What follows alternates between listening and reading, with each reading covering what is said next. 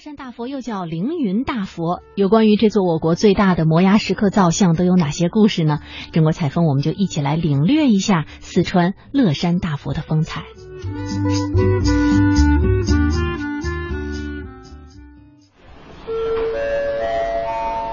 嗯，忙碌的工作之余，终于可以享受一个短暂的假期。呃，这个假期我选择和家人来到天府之国的四川，原因一大箩筐。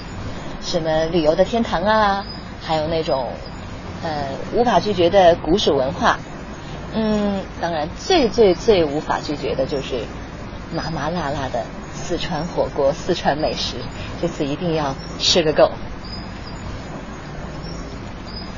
这次四川之行啊，我自己特别的期待，呃，数得出来的很多的著名景点，什么乐山啊、峨眉山啊、九寨沟、都江堰。呃，成都市也有很多什么武侯祠啊、杜甫草堂、宽窄巷子、锦里啊等等等等等等，可以数出很多来。当然还有呃，最最少不了的就是这个四川的美食麻辣火锅。我感觉自己特别的没出息，一想到吃，居然已经嗯 嗯，现在我们已经到达成都了。今天成都小雨。淅淅沥沥的雨滴，轻柔的落在头上啊，身上，感觉好凉快啊。明天早晨呢，我们的四川之行首站会选择去瞻仰乐山大佛。虽然说我并不是什么佛教徒，但是乐山大佛这可是世界上最大的摩崖石刻造像。呃，据说啊，乐山大佛这一个耳朵眼儿里就能够容下好几个壮汉，那是有多么大的一尊佛啊！期待期待。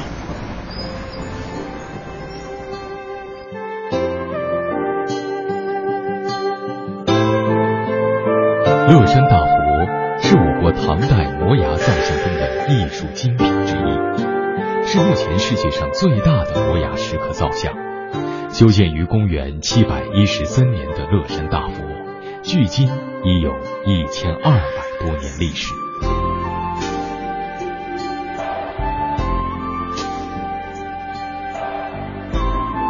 乐山大佛景区呢，在乐山市旁边的岷江岸边。距离成都市区大概有一百多公里的路程，呃，大概需要两个多小时就能到。现在我在成都新南门车站已经买好车票，准备出发啦。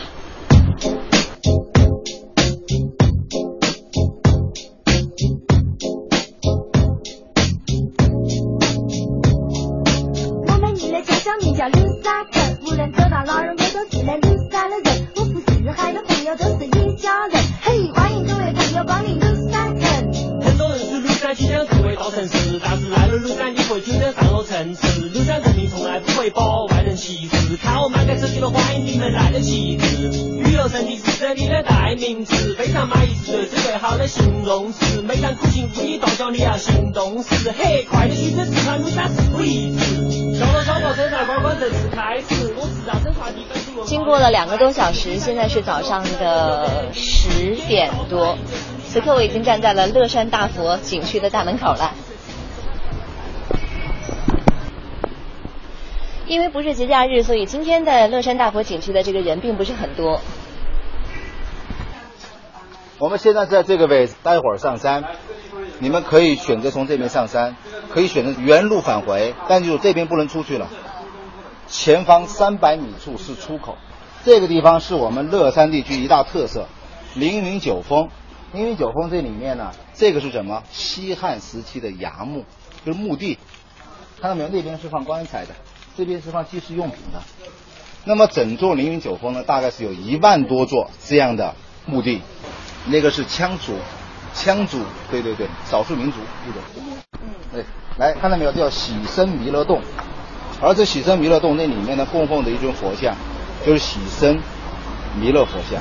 而这个景点，八九年。之前来的朋友是看不到景点的，这个是民国修建的，这个是在八九年的时候有一场特大的一场暴雨，山体滑坡把这个洞漏了出来，以前是封死的，漏了出来之后呢，里面就供奉着一尊喜生弥勒佛像。乐山大佛位于四川省乐山市区以东三公里的凌云寺之侧。濒临岷江与大渡河、青衣江的汇流之处，背靠凌云山西壁，与乐山城区隔江相望。因为从属于凌云寺以及乐山古城嘉定，所以乐山大佛历史上也被叫做凌云大佛、嘉定大佛。乐山大佛通高七十一米，是世界上最大的石造佛像，比第二的阿富汗巴米扬大佛高出十八米。乐山大佛的头顶与凌云山山顶平齐，足踏大江，有山是一座佛，佛是一座山之誉。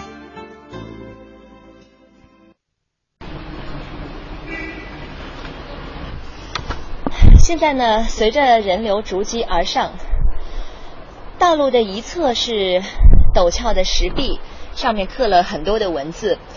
呃，那这些文字归纳起来呢，不外乎就两个字：仰苏，就是瞻仰苏东坡的意思。呃，在我的另一侧啊，就是岷江、青衣江和大渡河这三江交汇，波涛汹涌。以及呃江的对岸呢，还可以看到乐山城区。呃，在来乐山景区的这个路上啊，我听说乐山有这样一个约定俗成的规矩啊，说在乐山呢，所有的建筑物它的高度都不能够超过乐山大佛的高度。然后有一个外地来乐山投资的地产商，他不相信啊，觉得怎么会有这样的说法呢？结果超过大佛高度的这个楼层啊。至今都没有卖出去，当然这只是我在车上听到的一个说法而已。来看看这个地方，这个我们乐山有两大文豪，第一个文豪姓郭，郭沫若先生；第二个文豪呢，就这位苏轼，苏东坡。来，这个地方，大江东去，佛法西来，郭沫若先生写的，也是我家邻居。哦。离我家就一公里，乐山市沙湾区人。而这个名字不是他不叫这个名字，他叫郭开珍。莫若这个名字他自己日本留学自己取的，讲的是我们这边两条江水，一条就叫墨水，一条叫弱水。郭沫若是这么来的啊。长头年呢，念第一个字都知道。对，大佛。苏东坡载酒思游处。苏东坡，我们老的乐山地区眉山县人。而别人做官会越做越大，他做官越做越小，被皇帝贬到这里做个郡守，闲来无事到上面来游玩，一高兴，哎呦，喝酒喝大了，前方有左站的叫载酒亭，喝醉了之后，他还挥毫写了首诗的，大体意思就是说，哎呀，如果我每天能够到上面来看看这里的风景，跟朋友们吟诗作赋，喝喝小酒，算了，我这官我也不想做了，结果确实没做多久，又被贬了，贬得太远了。南蛮之地，海南岛。苏东坡这个字就是他写的“佛”字，但是很多朋友在认为，它只是一个字而已。不仅仅是这样的，他是在讲一个道理：佛跟我们人之间的关系。如何来解释这个字呢？我写一次给你们看看，佛跟我们人的关系啊，看看那几个则。他在佛门当中是这么注解的：写一次啊，一个人立在那地方，我们是不是都是人，活在世界当中？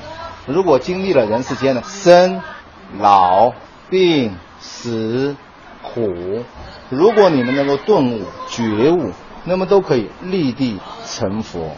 说佛即人，人即佛，心存善念，皆可修身成佛。乐山大佛是一尊弥勒佛，唐代推崇弥勒佛。佛经说弥勒出世就会天下太平。武周时期，武则天曾下令编造了一部《大云经书》，证明他是弥勒转世。百姓对弥勒的崇拜，帮助他在男尊女卑的封建时代登上帝位。由于武则天的大力倡导，使全国塑造弥勒之风大行。乐山大佛的修造，距武则天时代仅二十余年。所以，当海通和尚修造乐山大佛时，自然选择了弥勒佛。而且，弥勒佛是能带来光明和幸福的未来佛，这同平息水患的镇江之佛要求也是一致的。继续向上走，关于乐山大佛的修建的历史啊，还传还流传着这样一个故事。乐山大佛就是修来镇这边三江水患的。第一条江水从成都过来的，叫它岷江；第二条江呢，雅安过来叫它青衣江；第三条飞夺泸定桥是大渡河，在唐朝时期，三江汇流于此，可是波涛汹涌。以前我们的运输靠漕运，就是船运。以前的船只经过这里，经常是船毁人亡啊。当时住在我们凌云山上的一位法师叫海通法师，看到这样的悲剧，就想以佛法的力量镇压水患。于是他四处化缘，筹集钱财，修造大佛。大佛修好以后，这件水患明显就被治理好了。有些人说是佛法的力量，但是也蕴含了科学的道理。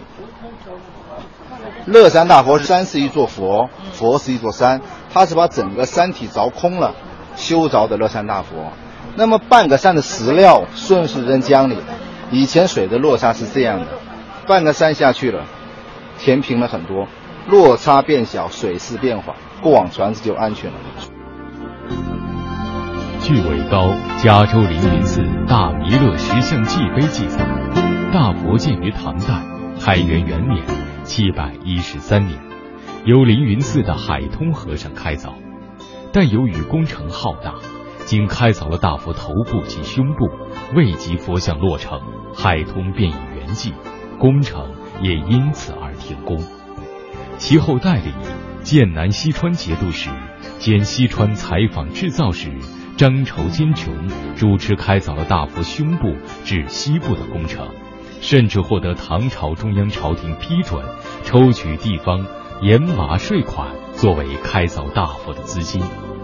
张筹坚琼迁任户部尚书，工程再次停工，直至四十年后的贞元初年，唐剑南西川节度使韦高出巨资重新组织，第三度恢复开凿，开凿了大佛西部以下的工程，并修建了覆盖大佛的大象阁，终于在贞元十九年（八百零三年）建成，前后共历时九十载。